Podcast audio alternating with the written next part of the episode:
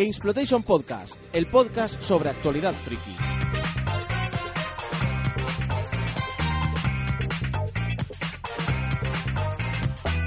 Hola y bienvenidos al GX Podcast, el podcast que trata sobre la actualidad friki. Y esta semana se está poniendo muy de moda hablar de dos temas de financiación de videojuegos. Por un lado, los crowdfundings, eh, sobre todo muy famoso por eh, la página Kickstarter. Y por el otro lado, los Early Access. Y eso también plantea unas cuantas dudas y bueno, pues me he traído a un par de personas que también los conoceréis porque son compañeros míos en el programa de Radio Game Over. Eh, una de ellas es eh, Nacho Laseras, fanático, y la otra persona es Samuel Molina, Fukui. Uno como programador senior de Digital Legends, el otro como game designer en B-Square, para que me hablen de este tema, pero ya con conocimiento de causa, con dos personas que están trabajando en la industria del videojuego. ¿Qué tal estáis? Pues muy bien, aquí dispuestos para dar un poco de guerra sobre crowdfunding. Y no creo que seamos, no solo somos desarrolladores, sino que además también hemos participado como mínimo como bakers en unos cuantos crowdfundings y early access también. Exactamente. Eh, a mí me gusta mucho el tema y la verdad que no solo como desarrollador, sino como consumidor, soy muy amante y he apoyado muchos proyectos que van en esta línea. A ver, más de los que deberías. sí, seguramente. Vamos a hacer un repaso rápido. ¿Cuántos, eh, ¿De cuántos proyectos has sido backer, Nacho? No me pegas estas preguntas que no me acuerdo ahora. A ojo, a, ojo, no... a ojo, yo creo que unos, eh, unos entre 15 y 20, bro. ¿Y de cuántos has hecho Early Access? Eh, sí, yo más o menos que el, el Early Access no estaba tan tan de moda hace hace unos o sea, hace unos, un, año que empezó todo este tema. Lo que estaba de moda de moda era el era el crowdfunding. Entonces ha habido juegos que realmente son early access o que se han convertido en early access después como el Green Down o el FTL que el FTL realmente era un early access porque era un Kickstarter para terminar el juego no era un crowdfunding para hacerlo, sino que el juego ya lo tenían hecho y solo querían un poco de ayuda. ¿Pero has apoyado alguno que ya te lo anunciaba como Early Access? Eh, como Early Access, quizá el único que tengo ahí, que tengo comprado, comprado es el, Prison Architect. ¿Y tú, Fukui, cuántos has vaqueado? Pues entre Kickstarter, Indiegogo, Steam Early Access e incluso en páginas de los propios desarrolladores, entre 25 y 30 seguro. Eh, ¿Esto solo es crowdfunding o también Early Access? También, también cuento Early Access, con todo el conjunto, sí. ¿Alguno de vosotros le está pegando el DayZ? Pues ahora mismo no, porque es que no tengo. O sea, me encantaría. Estoy cada día a punto de darle al botón de compra, pero es que no debo porque tengo tantos juegos que, lo último que necesito es otra droga como esa. Pero me encantó la, el mod y, estoy deseando que avance un poco más la historia para mm, comprármelo en cualquier momento. Mm, yo no, yo el DayZ no, bueno, como sabes no juego, mm, me, tientan, tengo compañeros de trabajo, de R que también me tienta de vez en cuando, pero no, no, como ya le dedico mucho tiempo a otro género que son los free to play, eh, no tengo para meterme en, en DayZ. Que pero me gusta, me gusta el, módulo de, o sea, el modelo del Early Access, eh, la verdad es que a mí me parece interesante. Aunque te tengo que decir que si me tuviera que gastar dinero en uno, me compraría el siguiente, el Kerbal Space Program. Vamos a hablar, antes de meternos con Early Access y con crowdfunding, vamos a hablar primeramente de la financiación tradicional de un videojuego. Normalmente se asociaban un productor y un desarrollador, el primero ponía la pasta, el segundo desarrollo. A veces hay empresas grandes como Nintendo o Electronic Arts que pueden ser las dos cosas a la vez. ¿Qué ventajas y qué problemas tiene esta forma de trabajar que, está compitiendo ahora pues con estas nuevas formas de financiación. ¿Sigue siendo válido el modelo de productor y desarrollador? Si encuentras un productor, sí. El, el, modelo este, la ventaja que le veo yo es que el riesgo lo pone el productor, ¿no? Al final, el riesgo es el dinero, ¿no? Entonces tú como desarrollador también tienes parte de riesgo, porque claro, al final, si hay que diferenciar si, tú llevas tu idea y te dan dinero, que eso casi no pasa, eh, y ahora cada vez es más difícil esto, o sea, que tú lleves tu idea, tu juego, tu, lo que tú quieres hacer y te den dinero para hacerlo, eh, o si tú, digamos, el, editor, el que pone el dinero, tiene su idea que quiere que desarrolles, que es el ejemplo de cuando desarrollas pues, para un tercero, por ejemplo, una licencia de una película o una licencia de una propiedad intelectual meramente de videojuegos, ¿no? O sea, eh, Dead Space, creo que son todos de Visceral, pero eh, por ejemplo el, nuevo Batman o sea, el Origins lo ha desarrollado un estudio por encargo. Entonces. En plan de. Eh, dicen, tengo este proyecto con estas necesidades y con este presupuesto y quién puede hacerlo. Exacto. En este caso, el riesgo, el riesgo, digamos, gordo de dinero se lo lleva el, editor o el que pone el dinero. Y el riesgo del desarrollador en este caso es elegir un proyecto que salga bien, porque al final eh, participar en muchos proyectos malos tampoco es bueno para el estudio. O, más que malos, que no sean rentables, porque hay estudios que han estado muchísimos años viviendo haciendo juegos que para la crítica se consideraban malos, pero que, eran muy rentables, ¿no? O sea, la gente de, Eurocom eh, llegó a hacer juegos en nueve meses. Uf, Tengo muy atravesada Eurocom yo. Sí, pero porque te hicieron ahí con el Golden Eye. No, pero... no, de, los tiempos de la Play 1 que hacían unos juegos de, de 007 malísimos.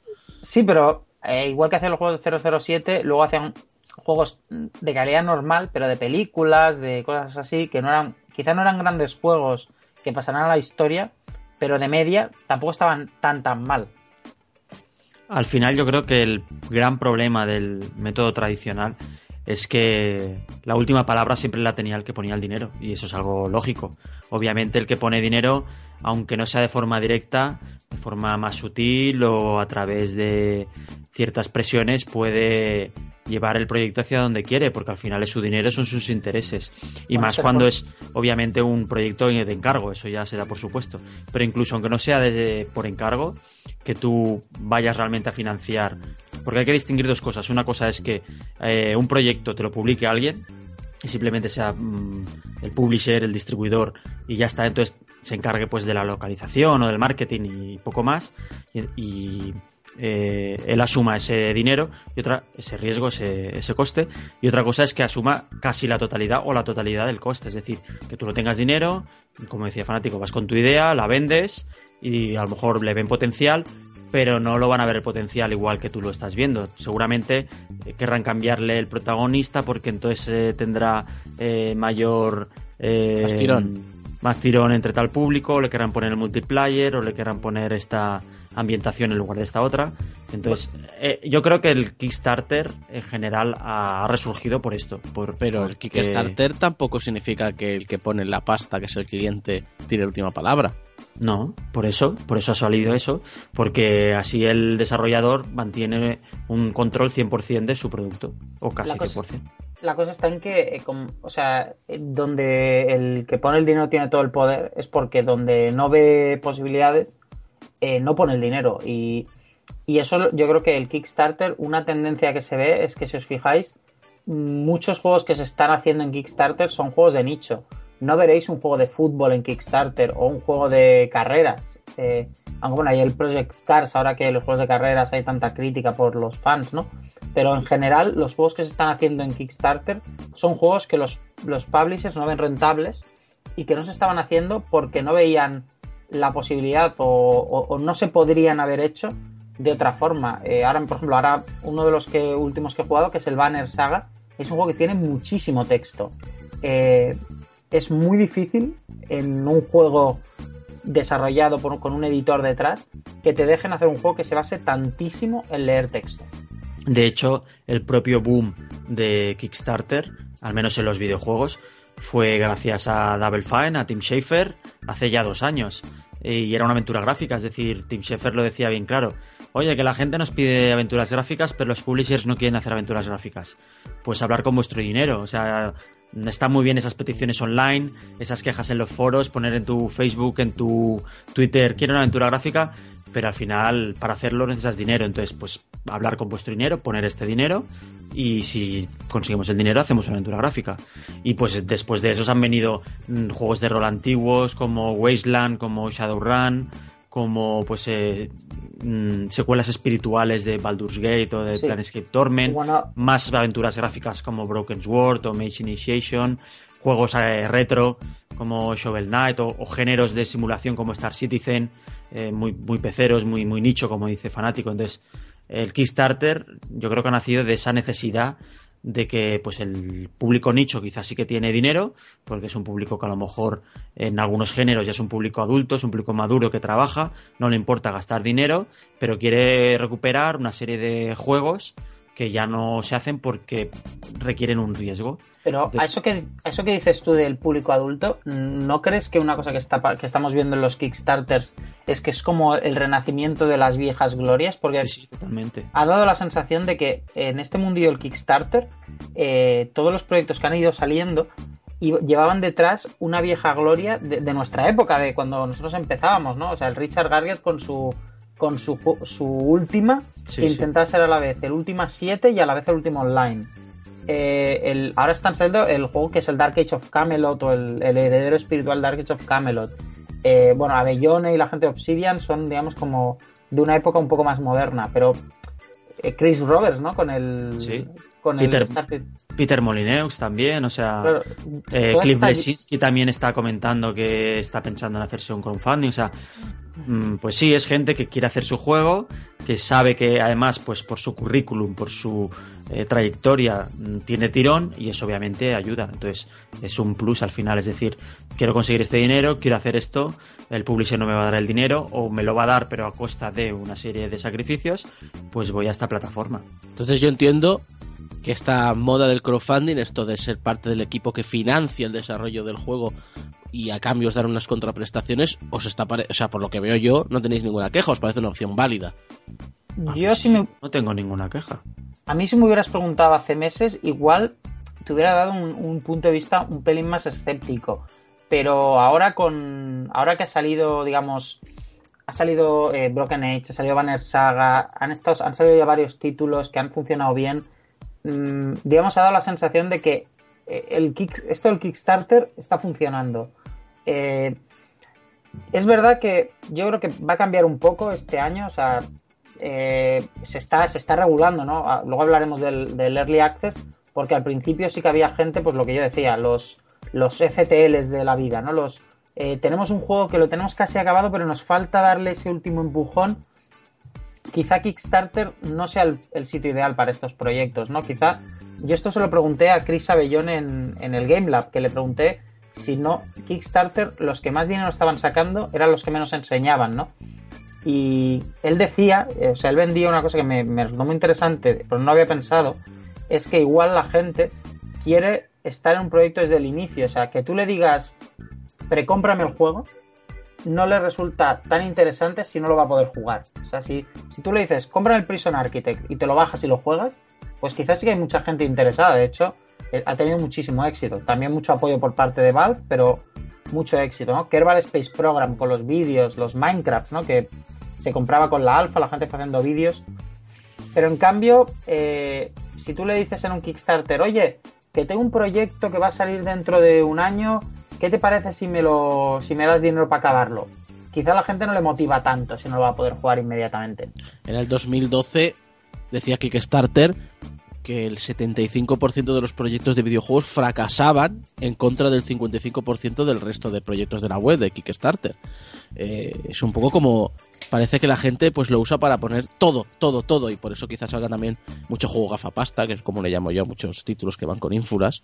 Y, y Timos también, ¿eh? Ojo, que yo eh, soy consciente y aunque yo no tenga ningún problema con eh, el método de financiación en sí, con el crowdfunding en general y con la página, eh, eso no quita que, hay, por desgracia, hayan proyectos bluff y haya gente con malas intenciones. Entonces uno, como cliente, como usuario, como persona incluso, ha de ser mínimamente inteligente para desconfiar.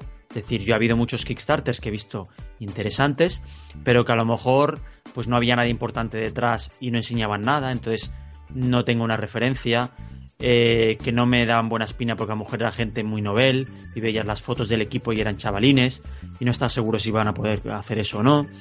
Y pues es mi dinero y si no estoy seguro, pues oye, que al final lo hacen y lo consiguen, pues ya lo compraré entonces.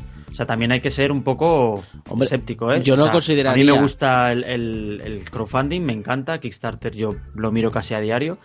pero no seamos también tontos y tiremos dinero a la pantalla. Pero, sí. pero no consideraría un timo el que un proyecto no se, no se termine. Es decir, hay muchos proyectos con financiación detrás que, que, de la financiación antigua que hablábamos antes, que no llegan hasta el final. Es decir, esto es normal que también ocurra en Kickstarter, no es de por sí una mm, estafa.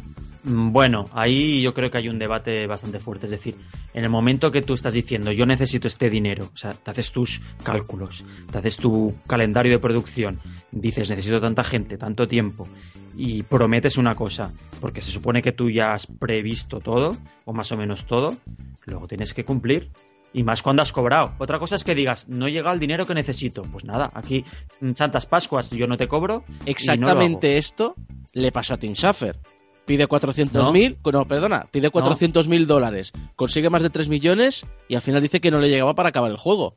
No, no, no, no, al contrario. Y es un tío con experiencia, es decir, sabía lo, que necesitaba. Lo que, lo que a ellos le pasaron es que eh, al tener más dinero podían hacer un juego más grande. Entonces esos cálculos iniciales cambiaron. Entonces Mm, optaron por efectivamente hacer un juego más grande, entonces necesitaban más dinero, necesitaban más tiempo y se lo han autofinanciado ellos. O sea, la segunda parte la pagan ellos. tienen su dinero, lo invierten porque creen en el proyecto, han visto que la gente está interesada y quieren hacerlo bien.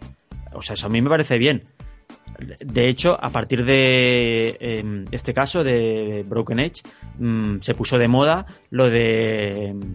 Eh, ahora no me sale el nombre. Lo de las milestones, lo de eh, si consigo tanto dinero, añadiré tanto. Si consigo tanto, añadiré tanto. Es decir, al principio, eh, Broken Edge, eh, cuando no se llamaba Broken Edge, se llamaba Double Fine Adventure, simplemente dijeron, haremos un juego y no, y no prometían nada más una aventura gráfica. Y ahora los juegos, si te fijas, dicen, si conseguimos el dinero base, haremos el juego. Pero si conseguimos más, añadiremos un nivel extra, añadiremos otros personajes, añadiremos tal. Entonces, ya van preveyendo que, como ha ocurrido en otros casos, puedes conseguir más dinero, hay que tener previsto que si consigues más dinero, has de ampliar el juego, necesitas más tiempo. Entonces, eh, para mí son cosas distintas. Otra cosa es que, pues eso, tú consigas tu dinero, como ha pasado en algunos Kickstarters, consigas el dinero exactamente que, que necesitabas o incluso más y luego al final no entregues nada.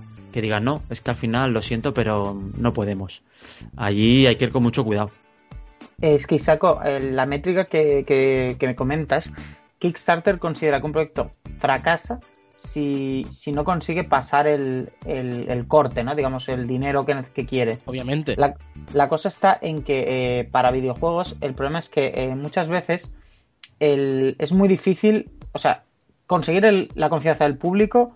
El público, mm, incluso, aunque podamos decir que haya proyectos donde, por ejemplo, Fukuyo y yo digamos, es que yo esto no le veo, no le veo mucho, mucho, o sea, no veo que vayan a poder acabar. Aún así, la gente en comentarios y tal lee los comentarios y se da cuenta de que, de que la gente no, no hay confianza. Entonces, eh, si, si empiezan a haber dudas sobre el proyecto, es fácil que la gente se tire para atrás.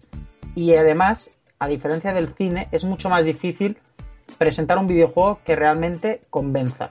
Porque en cine, no digo que sea fácil filmar, eh, pero es mucho más fácil conseguir un tráiler que cuele que conseguir un videojuego que cuele. Porque un videojuego necesitas algo que se parezca a un videojuego, necesitas unos artistas con calidad para lo que vas a querer dar en el, en el producto final. Y y lo que, bueno, y que, cuando tú hagas el trailer y lo enseñes, tenga el nivel de otros Kickstarters. Y en Kickstarters está entrando gente con muchísimo nivel. O sea, tú ves el Double Fine Adventure, que no presentaron mucho, es verdad, pero tú ves eh, el Double Fine Adventure y te viene Tim Schafer, te viene grandes, digamos, gente muy experta, con la cual tienes la confianza de que como mínimo eh, van a hacer algo. Y si no, como mínimo tienes un vídeo muy divertido y que te hace gracia. Otros juegos no han presentado, no tenían nadie detrás que pudiera, digamos, apoyarlo y te presentaban vídeos que eran bastante interesantes como el del, el del Hyper, Hyper Light Drifter. Por ejemplo. Que era un, era un juego que no, o, por ejemplo, por decir un eh, proyectos, digamos, que nos caen más cerca, el, el Gods Will Be Watching, que es un vídeo con un pixel art de puta madre. Sí. Ese vídeo eh, te vende el proyecto, porque aunque ellos son son, pues, son cuatro chavales de, no sé, son de Murcia o de Valencia. Eh, o, sea, son, o sea, tú ves el proyecto y te lo vende el vídeo que hacen. Entonces, si tu vídeo no está a ese nivel, ya no lo vas a tener más difícil. Y entonces hablabais de fracasos de proyectos. Un proyecto de Kickstarter que fracasa para mí, pues ha pasado, porque hay gente que está usando el Kickstarter últimamente. Eh, algunos ya lo dicen, o sea, ya, ya lo han empezado a decir, eh, para, digamos, como, o sea, para financiar, digamos, el prototipo que es lo que, lo que pasó en el Clank, que fue uno de los Kickstarters que han fracasado más sonado, que básicamente querían hacer un juego de espadas, pero querían, digamos, con el dinero que recaudaron el Kickstarter no hacían el proyecto. Querían hacer un prototipo que luego pudieran vender. Ha habido fracasos de, pues, de gente con poca experiencia y que pues, ha tenido problemas de que les el programador lo ha tenido que dejar y entonces han quedado sin programador, ¿no? Y, y luego, ¿y ahora qué hacemos, no? pero el, el, clan falló directamente porque eh, como no encontraron inversores eh, interesados en su proyecto, claro, no podían entregar el proyecto porque no lo tenían hecho. Ellos dependían de que un tercero, un publisher tradicional, pusiera dinero en el, proyecto. Y como eso no ocurrió, pues el proyecto, bueno, se, se esfumó. Habéis antes comentado un montón de nombres eh, clásicos de, de, la industria del videojuego, pero en su origen Kickstarter se hablaba pues precisamente para esos desarrolladores independientes que o tenían proyectos muy personales o bien directamente no tenían este acceso y estos contactos. Eh, ¿Creéis que esta gente con tanto contacto, con tanto acceso a productoras, eh, incluso con patrimonio personal, debe usar sistemas como Kickstarter? Sí, a mí de hecho me molesta bastante que exista esta polémica y soy consciente que, por ejemplo, dentro de Game Over hay gente que lo ha comentado y yo no veo Kickstarter como una plataforma solo para indies o solo para presupuestos de menos de, no sé, un millón, dos, tres, cinco, diez, veinte, o sea... Pero tú mismo, has dicho, tú mismo has dicho que uno de los motivos que te hace desconfiar de un proyecto es que no haya alguien famoso detrás. No, es muchas cosas, puede ser eso, pero eso es algo muy personal, quiero decir, a lo mejor hay otra persona que no es eso lo que le, ¿eh? levanta la, la, la la desconfianza. A mí es eso, puede haber muchos motivos. Pero como digo, no creo que tenga que haber un corte de es que si el juego es muy grande o es que si tú tienes mucho dinero o tú eres rico, no debes usar Kickstarter o crowdfunding. No, o sea, tú estás proponiendo un juego y lo financias como te dé la gana. Por un banco, por un publisher, por Kickstarter, vendiendo primero el Early Access, lo que te dé la gana. Me parece un método válido como cualquier otro. ¿No crees que Team Safer, esos primeros 400 mil dólares, que es una miseria para muchos publishers, para hacer ese juego original, ¿no crees que no los pudiera haber sacado por otro lado? Sí, pero que lo ah, pudiera haber sacado por otro lado no significa que tengan que hacerlo. Yo, mm, si me quiero comprar un coche, yo como persona, como ciudadano, tengo varias formas y elegiré la que más me convenga. ¿Cuánto pusiste en el, en el juego de Team Safer? En el de Team Safer es en el que he puesto más dinero. ¿Se puede saber? Eh, sí, puse 100 dólares, que era... Ah, son 100 dólares que no has puesto a otro proyecto. ¿Y hay qué? O sea, es que sigo sin entender la polémica. O sea, mm, o sea que una, persona que, ¿por qué no? Pero que una persona que pueda acceder a ese dinero por otros medios le quita dinero a gente que no, puede acceder a otros medios. ¿No lo ves? Yo no creo. Yo no creo. Esos, esos 100 dólares no los hubiera puesto en 10 juegos más. No. Yo he puesto dinero donde he creído. Nacho, ¿tú cómo lo ves? Eh, bueno, primero que si no esta gente famosa también ayuda a traer gente al Kickstarter, porque está claro que ahora mismo el Kickstarter de juegos no tendría el tamaño que tiene si no hubiera hablado todo el mundo de la Double Fan Adventure. Y eso es eso es por un lado. Segundo, eh, Samu le ha, o sea, Fukui le ha puesto 100 dólares a Tim Schafer pero quizá no se los hubiera puesto a cuatro chavalines que quieren hacer un juego de rol con el RPG Maker. O sea, ah, mismamente te puedo poner un ejemplo muy claro de otra figura reconocida, el Godus, con Peter Molyneux. Ese no le puse ningún dinero. No me, no me fiaba. Y yo, y yo, y, a lo mejor lo acabo comprando porque la gente está diciendo que está mejorando mucho. pero preferí esperarme.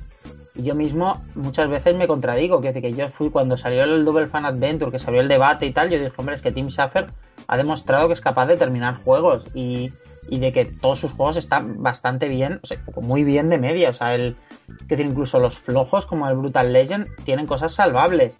Eh, y yo, yo soy de los primeros que dije, cuando Brian Mitsoda, que lleva cinco años haciendo su juego de zombies, eh, y pero no, ha enseñado nunca nada, eh, haga un Kickstarter, no le pienso dar un duro. Y yo el primer día que puso el de el de State, ¡pum! Y yo ahí a darle dinero. o sea, tú llevas la contraria siempre. A ti mismo. No, porque, no, porque por un lado pensé que sí, pensé que, o sea, pienso que realmente es importante que el, que el Kickstarter pues apoyar a, gente que veas que, que pueda acabarlo, pero por otro lado también es un juego que yo quiero jugar, ¿sabes? A mí el, el juego que está, que está haciendo Dead State, que es un RPG de zombies, es un tío que tiene muchísima experiencia, que es muy buen diseñador.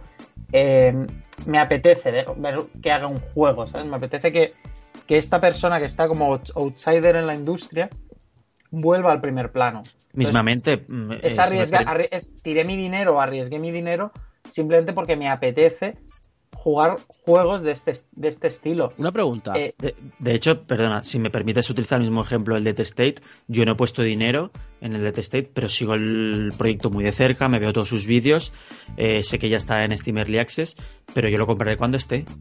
Pero es un juego que sé que voy a poner dinero, Una pero en el momento que yo creo a cuántos juegos de desarrolladores desconocidos, que no quiere decir que sean eh, gente sin experiencia, ¿eh? Es decir, a lo mejor son gente que nadie conoce, llevaban cinco años de, en Electronic Arts y han decidido pues ser diseñadores. ¿Cuántos proyectos habéis financiado de eh, estudios o diseñadores desconocidos?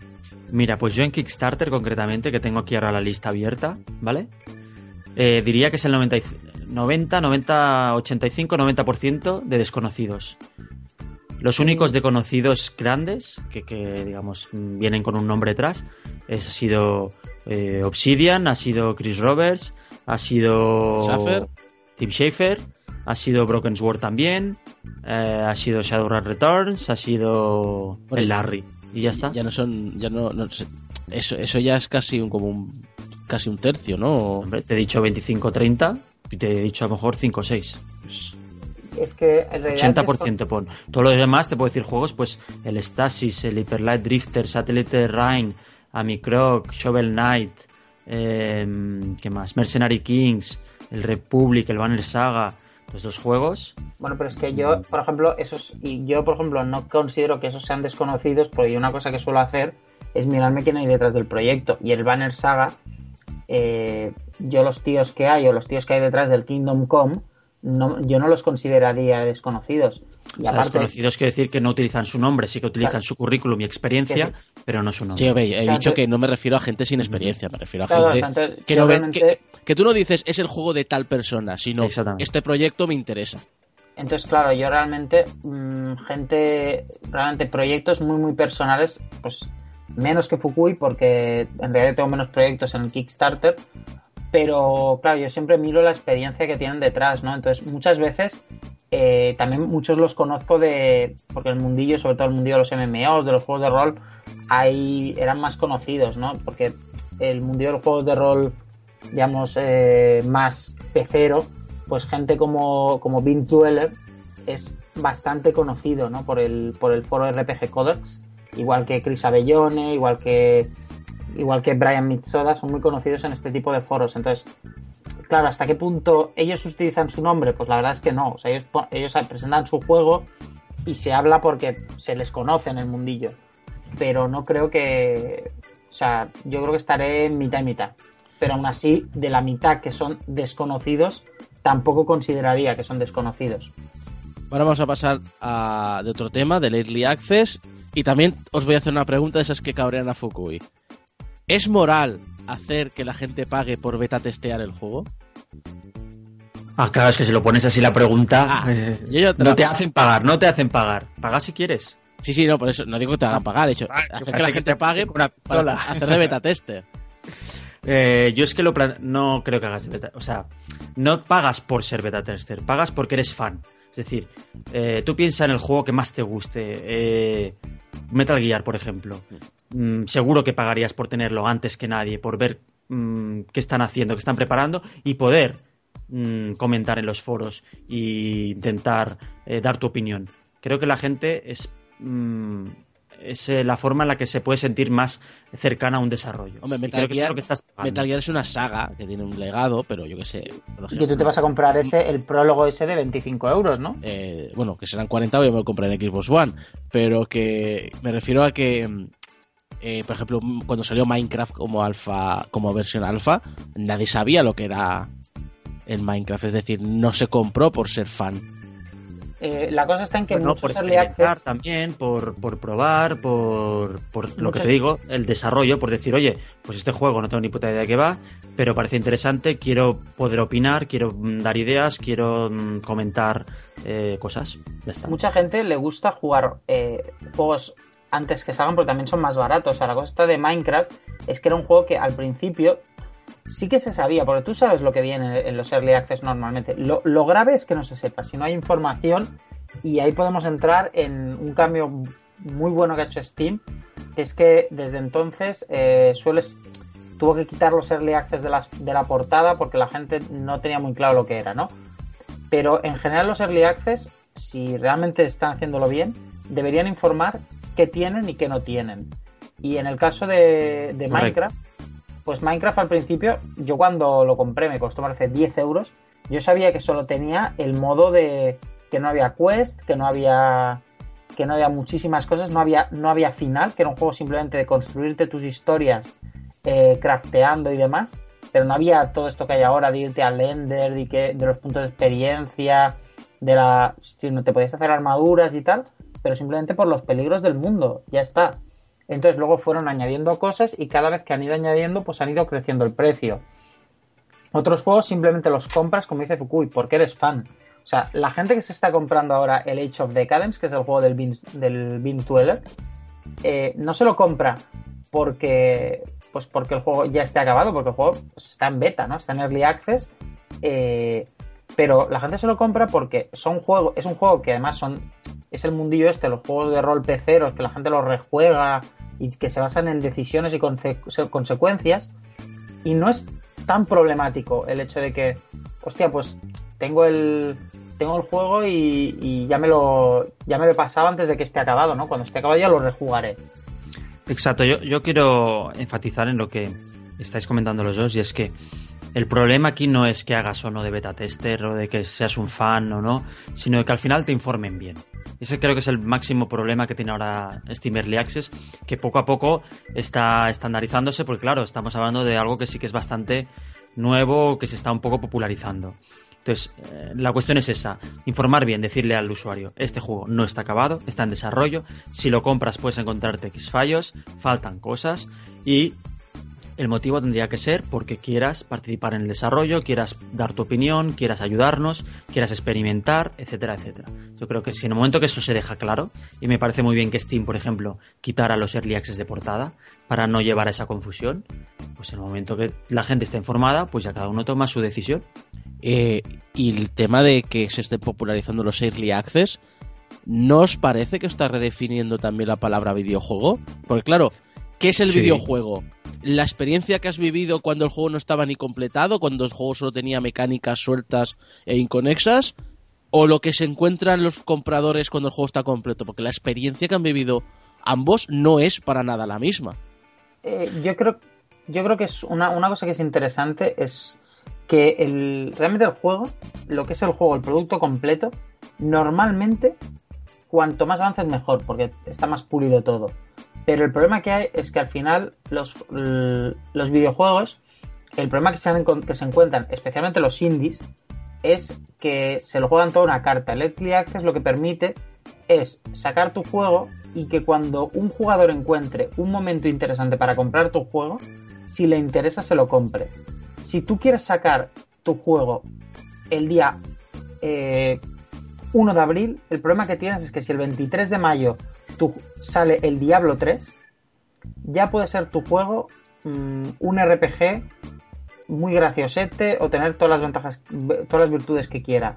Si te sale un Diablo, un Skyrim, un AAA que se parece mucho a tu juego, no vas a vender nada. Entonces, lo que permite el Early Access es que si tú sacas el Grim, Down ahora, que el Grim Down ya lo puedes comprar en Early Access, pues si alguien tiene mono de Diablo y no le apetece jugar otra vez al Diablo 3, se compra el Grim Down, lo juega o juega el Path of Exile y aprovecha estos juegos que quizá no están tan pulidos, pero, pero tienes el momento para jugarlo.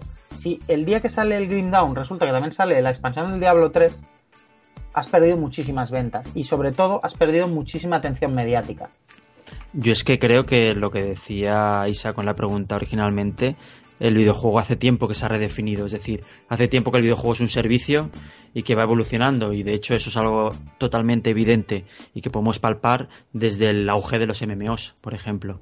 Es decir, un MMO de salida no es el mismo que un MMO de después de dos años. Bueno, de hecho, para mí eso sería una expansión, ¿no? No, es un juego que va evolucionando, igual que los free to play y ahora los Steam Early Access. La experiencia del primer día no es la misma que la del último día. Y pues es algo que el usuario se tiene que acostumbrar. Hay gente que todavía le cuesta entenderlo. Y de hecho, no me importa que el usuario no lo entienda porque lo acabará entendiendo. Lo que a mí me preocupa personalmente es que la prensa todavía no lo entiende.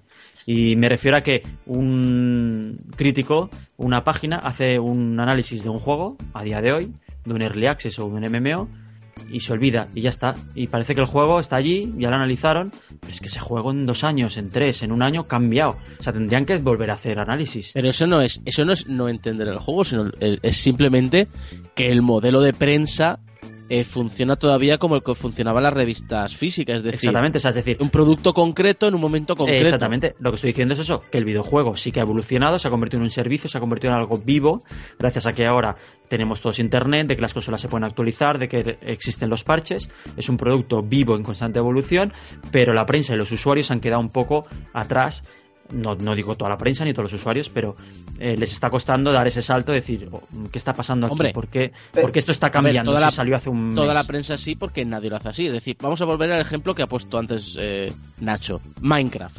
Minecraft no es lo mismo en el momento que tú solo puedes hacer picar piedras y montarte casitas, ahora que hay caballos, hay circuitos eléctricos, hay relojes, hay dos mundos enteros, hay, y, hay em, un dragón, y decir, y eso sabes que no va a acabar porque sigue añadiéndose cosas, pero ¿cómo, cómo analizas esto? ¿En qué momento creas un análisis dinámico? Yo creo que cuando tienes la opción del análisis dinámico que dice que esto lo hacen en Polygon, pero yo creo que cuando tenga sentido, mm, o sea, cuando tú consideres que, tiene sentido por, pues porque la, editorial está haciendo un, un, push de prensa o cuando, o cuando, cuando la actualidad te, te, te, te, lo, te, da, te da aires a escribirlo, porque al final lo bueno que tienes con un juego así es que no tienes que invertir tantísimo tiempo en, en, hacer el reanálisis, porque eh, en hacer el reanálisis de un... Evidentemente tienes que tener a alguien que conozca el juego y ese es el problema, que estos juegos tan vivos, eh, claro, normalmente falta ver si tienes a alguien que te pueda escribir el, análisis o no, pero no sé, si tú ves que, el, el, publisher, el desarrollador está haciendo un gran está intentando eh, publicitarlo otra vez de nuevo, que quiere traer una nueva base de jugadores, quizás es el momento de decir, pues quizá hay gente que le interesa saber si ahora vale la pena jugar a League of Legends o si ahora vale la pena jugar a Minecraft. Entonces, ¿sabéis, quién hace eso? ¿Sabéis quién está analizando, por ejemplo, eh, las, eh, las versiones las snapshots que se llaman semanales en los youtubers. Los youtubers, están haciendo eso ahora mismo. Lo que va a decir yo, que es el único fenómeno que se está adaptando a hacer un seguimiento de un videojuego y de cómo cambia y de cómo evoluciona. Ahí Fukui eh, te, mm, te digo la mayor de que es el único los, en el mundo de los MMOs. es el único, cierto. En el de los MMOs. Eh, hay páginas especializadas. hay una página muy conocida que se llama MMO Champion, que desde hace años es el. O sea, es una página que su único contenido es el. es tan solo. Y de hecho, de más juegos podría hacerse, ¿no? El único contenido de MMO Champion es eh, las patch notes del World of Warcraft y los posts de los, de los, de los moderadores en los foros. Sí, sí, y en las páginas de simulación aérea también siempre se ha seguido mucho los cambios, las actualizaciones, los add-ons. La cosa está en que pero son, son, esos nichos, esas páginas concretas. El mundo generalista, digamos, es lo que decías Isaco, lo que decías tú. Eh, la mayoría de, páginas web, de weblogs, yo creo que están, eh, están con un modelo de, de videojuego, pues como decías tú, las revistas de papel de cuando teníamos nosotros 10 años, ¿no? De, de sale pues un juego, lo analizo, le pongo una nota y la gente se lo compra. Y tengo que tener análisis cuanto antes porque la gente va a leer mi análisis para comprarse el juego. En el mundo del Early Access eh, cambia mucho todo este flow porque ya es, tú coges, es un juego que ya vas siguiendo, lees a los propios desarrolladores hablar del juego porque el, el Prison Architect, por ejemplo, los vídeos son los propios programadores del juego comentándote y diciendo tonterías y hablando de, de, música en, en, el, en el vídeo. Cierto, de hecho, mm, permíteme ahora que haga un apunte, ya que dices esto de los vídeos. Yo el primer juego en el que puse dinero de un Early Access, que ni se llamaba Early Access en aquel momento, era y es el Overgrowth, el juego este que es de los conejos que se dan toñas, que es una secuela espiritual del Lugaru. Pues eh, no sé, seguro que lo habéis, visto, porque casi cada semana hay un vídeo del alfa y siempre salen en, en trailers o en páginas importantes. Y, a mí me llama la atención porque era eso, un tío que lo hacía solo, bueno, con un artista, dos tíos, y iba contando cada semana lo que había añadido y lo que no, y además el tío está haciendo eh, no solo juegos, sino un engine con tools, con herramientas para eh, utilizar por la comunidad. Y, a mí me llama la atención y el tío siempre al final del vídeo decía, si queréis hacer una pre-order y tal, pero una pre-order de una alfa, es decir, el juego continuaba evolucionando, cambiaba cada, cada semana casi. Dice, podéis ir a mi página y lo compráis. Y pues me fui y tal. De hecho, el, el, el diseñador del Overgrowth es el que luego ha montado el Humble Bundle. Eh, la empresa se dividió y, al final crearon una empresa llamada Hamel Bundle, pero el, tío... sí, exacto, el tío es uno de los impulsores con, con amigos y hermanos, Pues eh, a mí me llamó mucho la atención ese modelo de yo cada semana me iba al foro, veía lo que había nuevo, me veía el vídeo, lo probaba, veía que había cambiado, toqueteaba, me sentía un poco como estoy aportando, pues, comentaba cosas y, y, eso ya estoy hablando pues hace a lo mejor tres años, ¿sabes? Eh, y, hoy día, pues mm, yo no me siento como un beta tester que me hayan explotado en plan, ah, se han aprovechado de mí y en lugar de pagar a un tester. No, también, un usuario mm, interesado en un proyecto.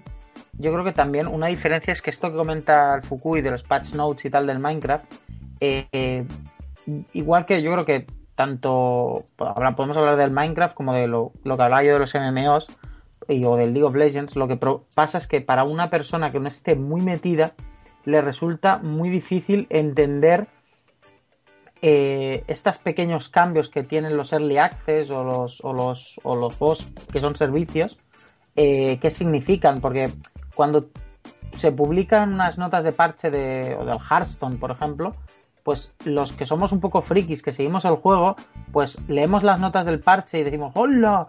Que han, han aumentado el coste del Mind Control a 10 y de repente pues dedicamos 5 páginas a hablar sobre cómo va a afectar esto al meta del juego tal. Una persona, por ejemplo, el, los que esté escribiendo pues en un, en un, portal de videojuegos y que no, se, que no haya jugado nunca a Hearthstone, que no esté metido en, en cuál es el meta actual del juego, que tú le pongas una lista de 10 cambios del juego, por muy importantes que sea, quizá le resulta difícil entender esos 10 cambios o qué significan o realmente esto es relevante, que quizás sí. Sí, perdona, sigue, sigue. No, no, por eso, que quizás sí que lo son, pero él no lo va a saber ver. De hecho, por eso mm, Valve, por ejemplo, para Team Fortress sí que eh, habitualmente tienes la lista de cambios, pero para los cambios más fuertes o actualizaciones más importantes hace como una página explicándolo, vendiendo un poco esa actualización, ¿no? Ese como update más importante. También lo hacen ahora con el Dota. Eh, bueno, y aún así del Dota tenías al, al pavo este, al Cyborg Matt, al Matt Bailey, que tenía una web, que ahora se ha unido a otra web, pero que antes lo ponía en su blog, era simplemente los cambios de parches del Dota 2, pero mirando los strings nuevos que habían introducido, qué, qué nuevos objetos había, o sea, el tío en plan súper metódico de qué, habían, qué se había añadido en el juego, pero a un nivel de muy muy bajo nivel, o sea, a veces era en plan, eh, han, puesto, han, añadido una nueva cadena para el evento de invierno, que creo que se va a llamar así, y pum, y te las ponía en la web se ha cambiado y se ha añadido esta habilidad. En vez de valer 10, ahora vale 12. Cosas así muy pequeñitas. Pero claro, evidentemente, pues lo que dices tú, Valve cuando quiere promocionar pues el, Man vs Machine o el evento de, de Año Nuevo Chino de Dota, pues te hace una página que además es especialmente, o sea, como con todos los cambios, los cambios más importantes arriba para que tú veas qué es lo que va a haber en el, en el juego. Yo creo que es importante, es interesante como mínimo. Has comentado una cosa antes que, me llama un poco la atención por el tema de fan y sobre todo porque no, ya no solo el dinero que uno pueda poner, sino también el tiempo y, esfuerzo que le dedica a promocionar estas cosas, viven del fan. Entiendo que estos métodos viven del fan. Sí, viven de darse a conocer en general, pero obviamente los early adopters, los primeros que saltarán, probablemente sean los fans, si el producto tiene fans ya. Si no, pues te haces la comunidad. Por ejemplo, un Don't Starve, que también salió en Early Access, pues quizás sí que vive de los fans de Clay Entertainment, de la empresa, pero no lo creo. Viven más quizás de fans de Minecraft o del género, ¿no? De la supervivencia. Entonces sí que puedes traer gente, fans de, de aquí, de allá. Mm, al, final se trata de buscar eh, tu público, tu comunidad ya sea que la tengas, ya sea porque estás haciendo un género popular y entonces intentas atraerlos, o porque has hecho otros juegos y tienes fans de, tu empresa o de, tu eh, diseñador jefe que a lo mejor pues tiene renombre. Sea como sea, sí, o sea, el Steam Early Access o el Early Access en general vive mucho de la comunidad, del boca a oreja, de la experiencia, pues como un DayZ, ¿no? De que la gente me mm, explica sus aventurillas, de que la gente se lo pasa bien y al final pues va trayendo otra gente, como un juego hecho realmente. Pero es que si no te, o sea, tiran del fan porque es su mejor recurso. Si realmente eh, la gente de, de DayZ pudiera coger, irse a PC Gamer, bueno, que ya lo hacen, ¿no? Pero eh, irse a, yo qué sé, Eurogamer o IGN o las grandes webs y que les publicaran pues como ha pasado hoy, hoy mismo ha salido la portada de la revista Game Informer que hay 20 páginas de, de, Metal Gear 5. Si, si eh, DayZ o League of Legends pudieran estar en la Game Informer y les publicaran 20 páginas, no necesitarían tener eh, sus fansites y hablar con sus fans en los foros, ¿no? Irían a la Game Informer, les publicarían los, su reportaje de 20 páginas y, ya está. Y es mucho más rápido, mucho más efectivo y mucho más barato para el desarrollador. Pues solo necesita dedicarle una hora al chico de Game Informer o cuatro horas jugando al juego. Sí, de hecho. Como, no tienes eso, te dedicas al, fan, que es lo que son tu siguiente mejor opción. De hecho, y como son juegos que todavía no están acabados, los puedes publicitar, pero no hasta cierto punto. O sea, no puedes decir, eh, porque tampoco te interesa, ¿no? Que la gente venga a, jugar con una sensación inacabada. Con una idea equivocada. Exactamente, entonces tampoco te interesa quemar ese cartucho de voy a intentar conseguir todas mis compras ya. No, te interesa conseguir dinero y por eso sacas a jugantes, pero te interesa hacer poquito o poquito, poquito a poco ruido hasta que tienes el juego acabado y entonces sí que ya, pues, mm, depende de tus posibilidades, lo anuncias y ya la gente como mínimo sabes que será la mínima experiencia aceptable aparte que las, revistas también tienen otros timings, es más, es otro mundo el, mundo de la prensa, ¿no? O sea, y sobre todo, si sales en, si en una revista te tienen que hacer una review, todavía tampoco está el mundillo preparado. Ahora ha habido mucha crítica porque, por ejemplo, Eurogamer.net ha empezado a hacer reviews de, de alfas o de betas. Que vale, han empezado con el Hearthstone y diciendo, haciendo una review diciendo, bueno, es una beta y no le han puesto nota, pero eh, digamos, eh, no, no, todos los medios eh, tienen un espacio donde hablar de un juego que no esté acabado y que, o sea, y que, no te vayan a poner nota, que simplemente te cubran tu juego. Es verdad que antes había las previews y demás, pero es que tampoco son previews, sino que es el juego entero que puedes comprar ya, pero que luego habrá que hacer una review cuando esté acabado. Entonces, todavía no había un sitio claro donde hacer ese tipo de contenido. Y ahora que cada vez lo empieza a ver más, eh, yo creo que poco a poco cada vez la gente estará más informada. Bueno, y ahora vamos ya a hablar un poquito del futuro, que por cierto parece que esté en contra del Kickstarter y de. O sea, del crowdfunding y del Early Access, no lo estoy. ¿Cómo que no? No lo estoy, es decir, pero, pero quería estás sacarte... en contra, no mientas, quería estás en contra. quería sacar esa idea además, porque tampoco me gusta estas ideas de, ah, todo es bonito y todo es bueno, no, vamos a, no, no. Vamos a balancearlo un poco. Pero ahora vamos a hablar de futuro y ¿quién creéis que lo va a usar más? ¿Creéis que se van a meter las grandes productoras si ven rentable esto o es solo para los indies? Eh, yo creo que las productoras grandes eh, lo tienen complicado. O sea, es verdad que hay peque o sea, creo que pueden cubrir el, se puede cubrir el hueco de juegos de 2, 3 millones, quizás hasta 10.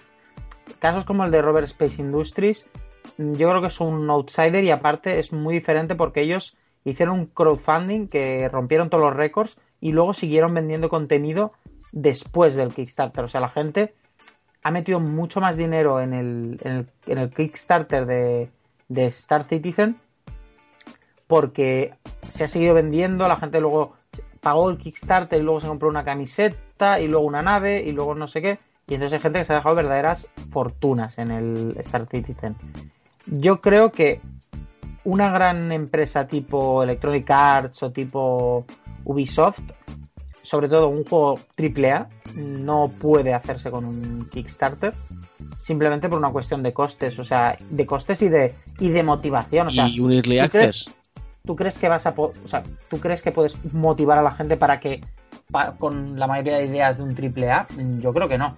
Un early access, eh, yo creo que el early access ya lo están haciendo con, con, todo lo que son juegos free to play. O sea, los juegos free to play ya son early access, porque por ejemplo el Hearthstone que he comentado antes, técnicamente es un early access porque es la beta, pero tú ya puedes pagar.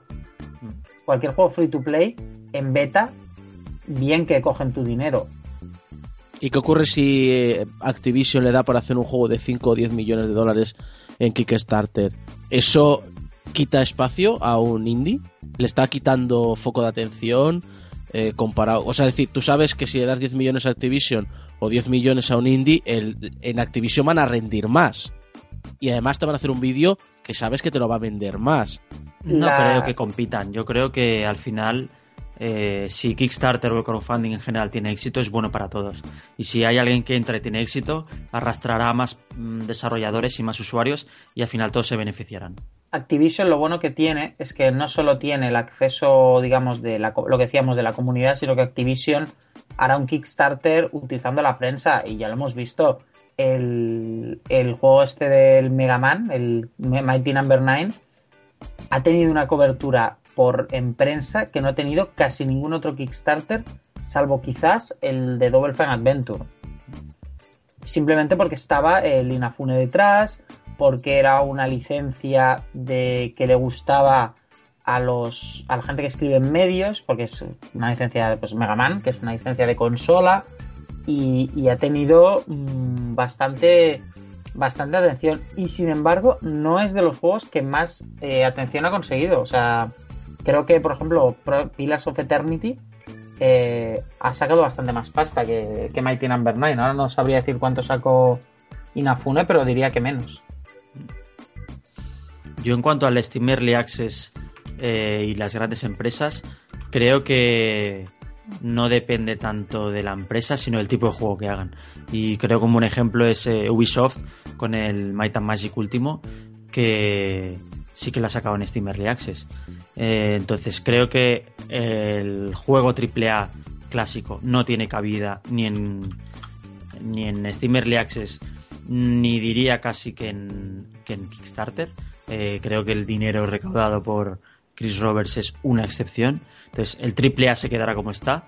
Y entonces, los juegos pequeños, sean de una empresa grande o sean de una empresa pequeña, pero digamos, juegos a los que destinas menos presupuesto, sí que tienen cabida tanto en Kickstarter como en como en Steam Early Access. Y pues me veo, por ejemplo, a lo mejor una en un futuro una empresa como Remedy, a lo mejor intentando sacar un spin-off de Alan Wake, eh, que a lo mejor pues quiera eh, rentabilizar, pues no sé, 6 millones, 7, 8 y a lo mejor vaya por medio Kickstarter, medio Steam Early Access. Pero son juegos que no llegan a un presupuesto de AAA. Son juegos mm, de entre indie indie de muy pocos miles de dólares a unos mm, pocos millones. Pero ya está. El futuro de los juegos de línea media que hablábamos a veces. Sí. Sí, y de hecho, y a mí me parece positivo. Creo que de hecho es negativo que. De hecho, lo, esto que hablamos de los juegos de nicho, realmente estos juegos han sido de nicho porque ahora mismo parece que lo único que le interesa a las grandes distribuidoras es hacer los superjuegacos triple A que son grande riesgo pero gran recompensa porque al final con el o sea con, con un Halo o un Call of Duty sacas unos beneficios tremendos no y hasta, hasta llegar al punto de que Rockstar cada GTA que saca rompe bate los récords de, de, de coste de un videojuego porque sabe que todo lo que invierta lo va a recuperar. Eh, claro, entonces lo que hace es que todas las grandes desarrolladoras solo se preocupan de juegos que tengan este potencial de crecimiento tan grande o de beneficio tan grande. Claro, nos quedamos los fans de las aventuras gráficas con un poco con un poco desamparados porque claro, nuestros juegos pues sí, venden bien, o sea, realmente las aventuras gráficas no son un género que no sea rentable porque mm, se venden, o sea, hay, hay un mercado, pero claro, nunca no tienen este potencial de, de explosión de beneficios que tiene pues si haces un juego de zombies ahora y lo petas, como o si haces un Halo. Y hasta aquí Gamesploitation Podcast, el podcast de la actualidad friki. Puedes seguirnos a través de YouTube, iBox y iTunes. Síguenos cada semana en nuestra web, gamesploitation.es.